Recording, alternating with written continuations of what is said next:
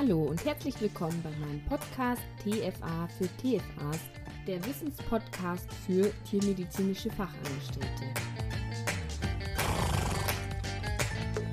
In dieser Folge geht es um die Ausbildung zum Tierphysiotherapeuten.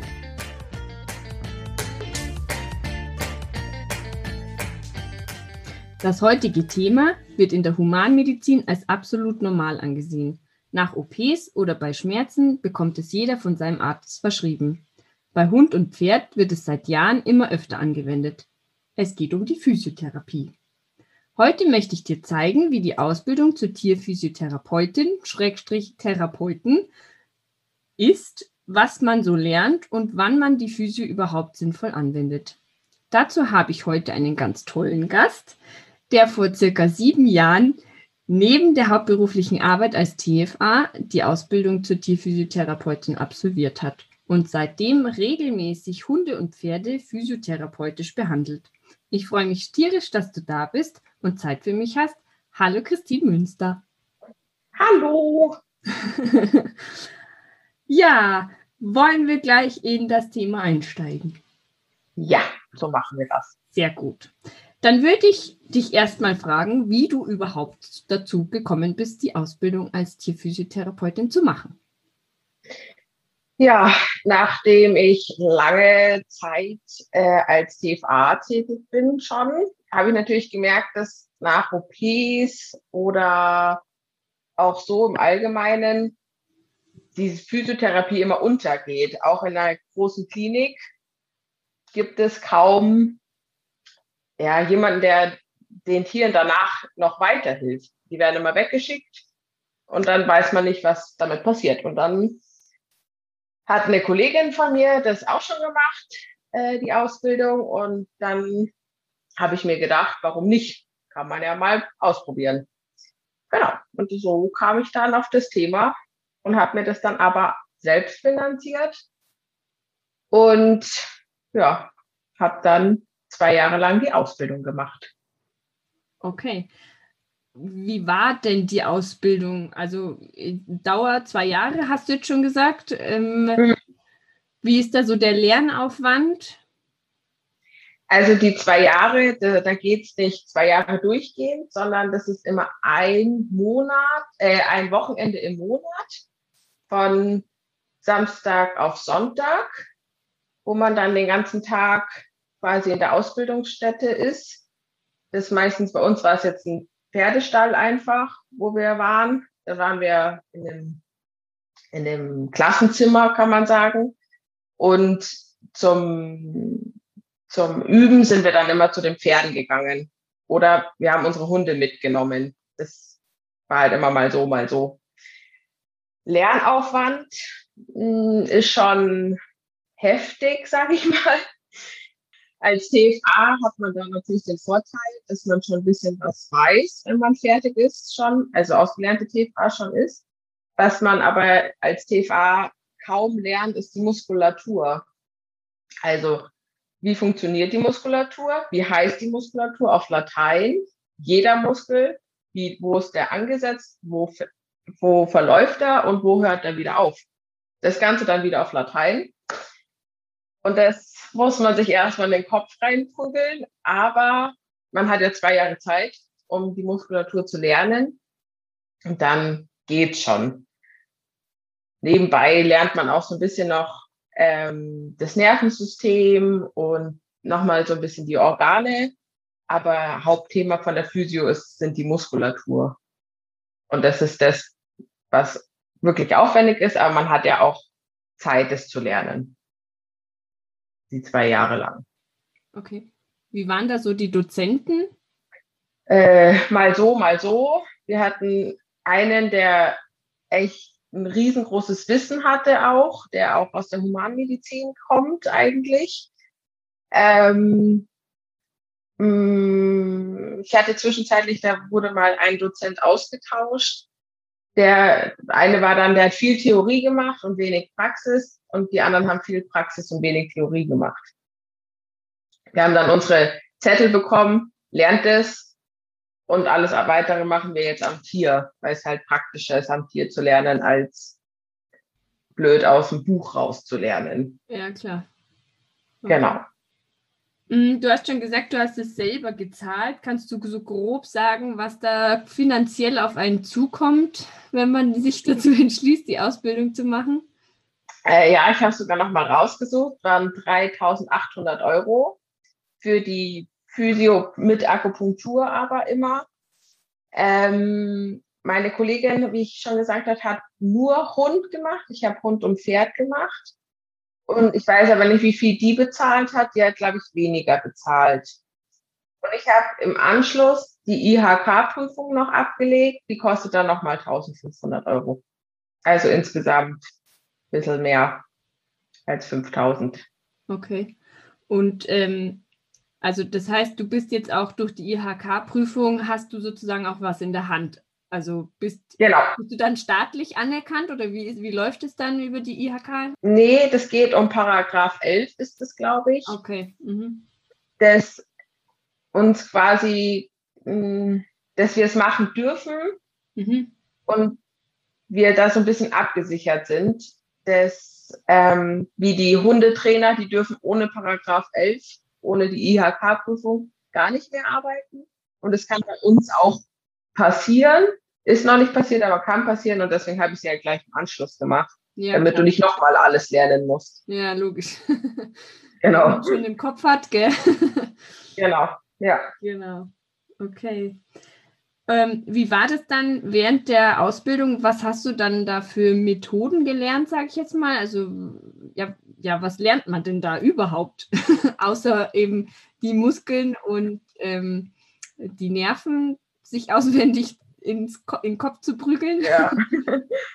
ähm, man fängt an mit der Ganganalyse. Mhm. Das lernt man halt auch nur durchs Machen.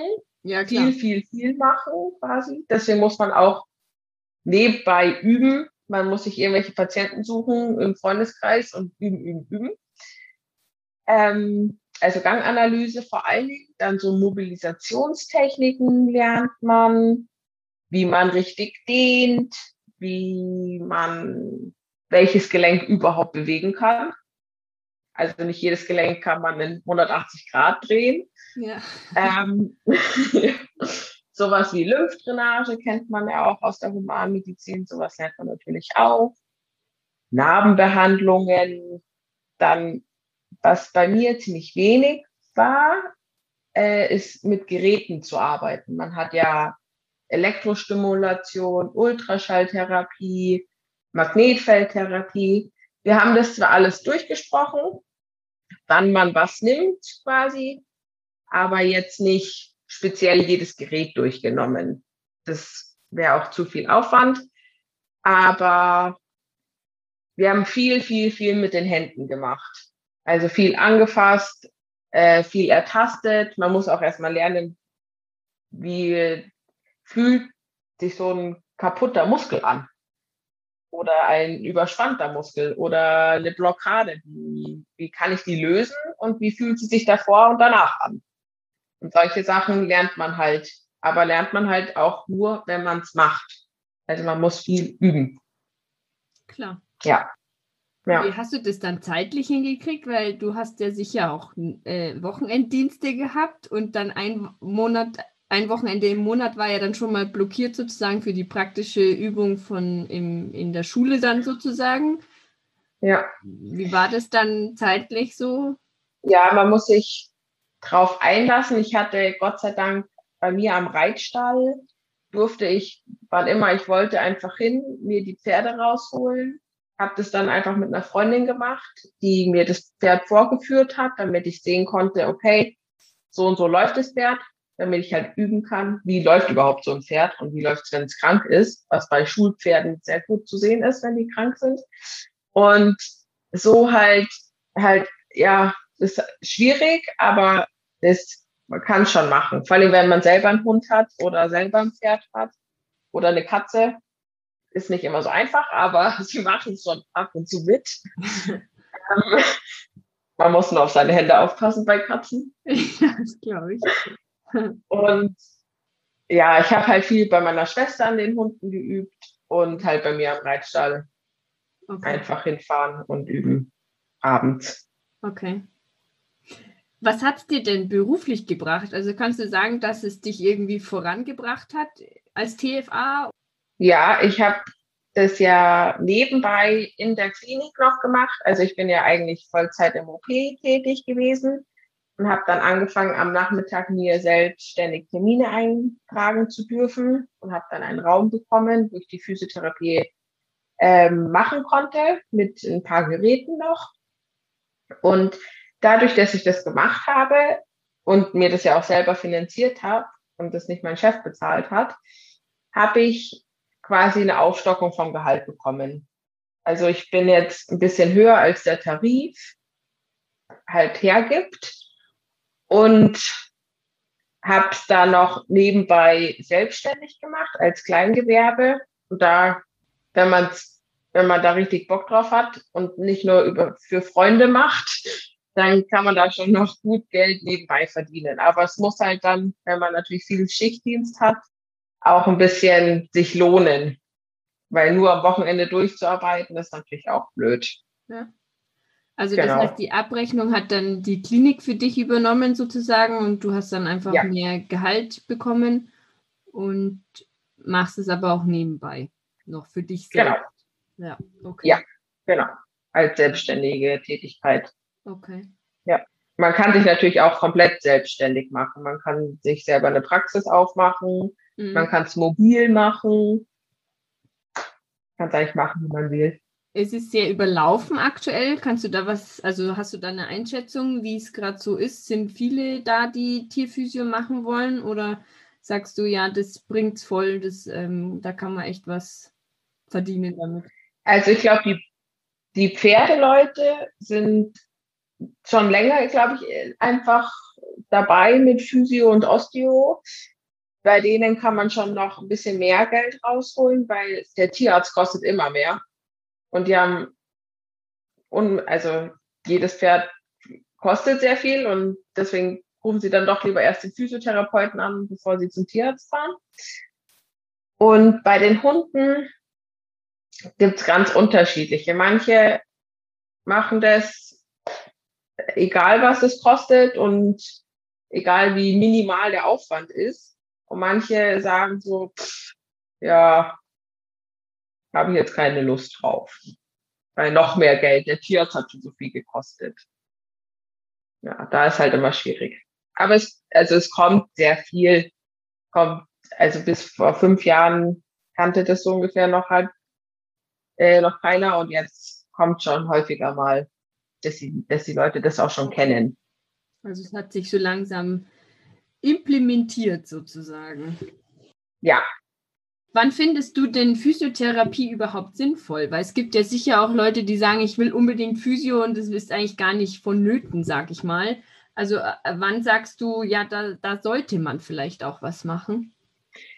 Man kann immer was machen. Also vom Welpen bis zum ganz alten Patienten kann man eigentlich immer irgendwas machen. Ähm, ich sage aber auch bei vielen, die halt schon, sagen wir mal, ein halbes Jahr was gemacht haben, sage ich dann auch, okay, jetzt machen wir mal wieder Pause. Ähm, man, man muss den Leuten ja nicht das Geld aus der Tasche ziehen, so ist ja jetzt nicht. Aber prinzipiell kann man immer was machen, egal nach OPs, bei chronischen Krankheiten, bei allem kann man eigentlich irgendwo Physio machen. Wie wir ja auch, wir sind ja auch oft verspannt und denken uns dann, oh, eine Massage wäre schon ganz super. Ganz nett. Ja. stimmt. Also man kann eigentlich immer Physio machen. Ja, gut, dann wäre ich jetzt auch schon bei meiner letzten Frage. Mhm. War, kannst du irgendwelche besonderen Erfolge vorweisen? Also hast du ein, ein oder zwei Fälle, weiß ich nicht, was dir gerade so spontan einfällt, wo du sagst, ja, das war super gut mit der Physio, haben wir super gut wieder hinbekommen?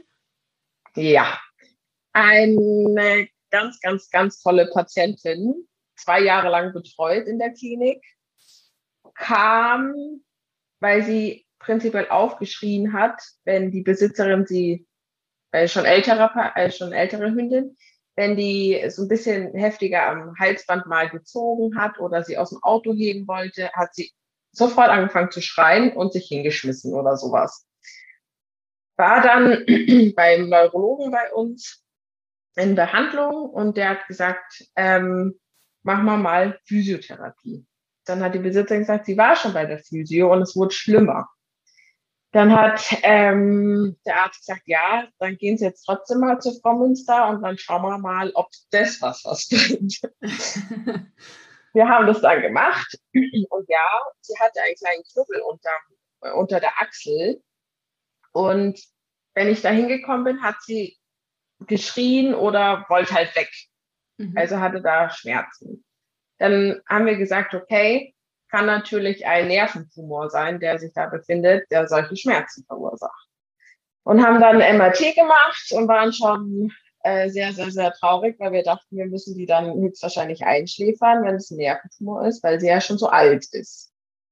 Schlussendlich kam raus, kein Tumor, also es war ein Knubbel, aber kein Nerventumor. Sie hat aber Arthrose in beiden Ellbogengelenken und in beiden Schultergelenken. Ja, dann haben wir gesagt, okay, wir machen weiter Physio, haben zweimal die Woche, zwei Jahre lang Physiotherapie gemacht, außer die Besitzerin oder ich war im Urlaub. Mhm.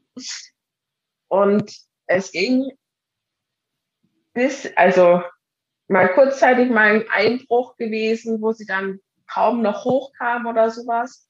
Aber wir haben es immer wieder hinbekommen, dass dieser Hund noch mit spazieren gegangen ist, ab und zu auch mal aus dem Nichts losgerannt ist und irgendein, irgendein Spielzeug hinterher plötzlich sowas. Und diese zwei Jahre ging es ihr halt einfach wieder gut. Also obwohl sie schon sehr alt war, konnten wir, wir haben viel Ultraschall, Akupunktur, Physio, Physio, Physio quasi, also ähm, Massagen vor allen Dingen sehr viel gemacht. Und ja, es ist bestimmt viel Geld geflossen, was die Besitzerin bezahlt hat. Da ist immer ganz gut, wenn man so Zehnerkarten kauft. ähm, ja, und schlussendlich hat sie noch zwei Jahre lang weitergelebt und war eigentlich echt gut drauf. Das war so mein absoluter Lieblingspatient. Und ich hatte ja in der Zeit in der Klinik jede Menge Bandscheibenvorfallsfunde, also Patienten mit Bandscheibenvorfälle die nach der OP prinzipiell nicht laufen können oder ja nur so stacksig laufen können oder ja inkontinent sind oder gar nicht pinkeln können. Und ja, ich habe also viele Erfolge auf jeden Fall, die dann gut laufend auf jeden Fall schon mal und pinkelnd nach Hause gehen konnten. Nach einer Woche. Also es ging meistens ziemlich schnell, wo es denen wieder ja. gut ging. Ja. Okay. ja, super. Da sieht man mal, wie schnell dann sowas dann doch auch anschlägt, gell? Ja, auf jeden Fall. Wenn sie von jetzt auf gleich wieder aufstehen und rumlaufen. Also von der Physiomatte, ich habe sie mir quasi aus der Box geholt, sie konnten nicht laufen. Ich habe Physio gemacht und sie sind danach aufgestanden. Das dann schon ziemlich das schnell. Schön, da freut man sich dann, dass man was Schönes bewirken konnte ja, mit seinen ja. Händen. Meistens ja nur mit ja. den Händen. Meistens mit den Händen, ja. Ja, schön. Vielen Dank. Gerne, gerne. Soviel zum Thema Tierphysiotherapie und die Ausbildung dazu. Wenn dir diese Folge gefallen hat, abonniere gerne meinen Podcast und schau gern auf meinem Instagram-Account vorbei. Ich freue mich tierisch wenn du bei der nächsten Folge wieder einschaltest. Bis dahin, deine Johanna.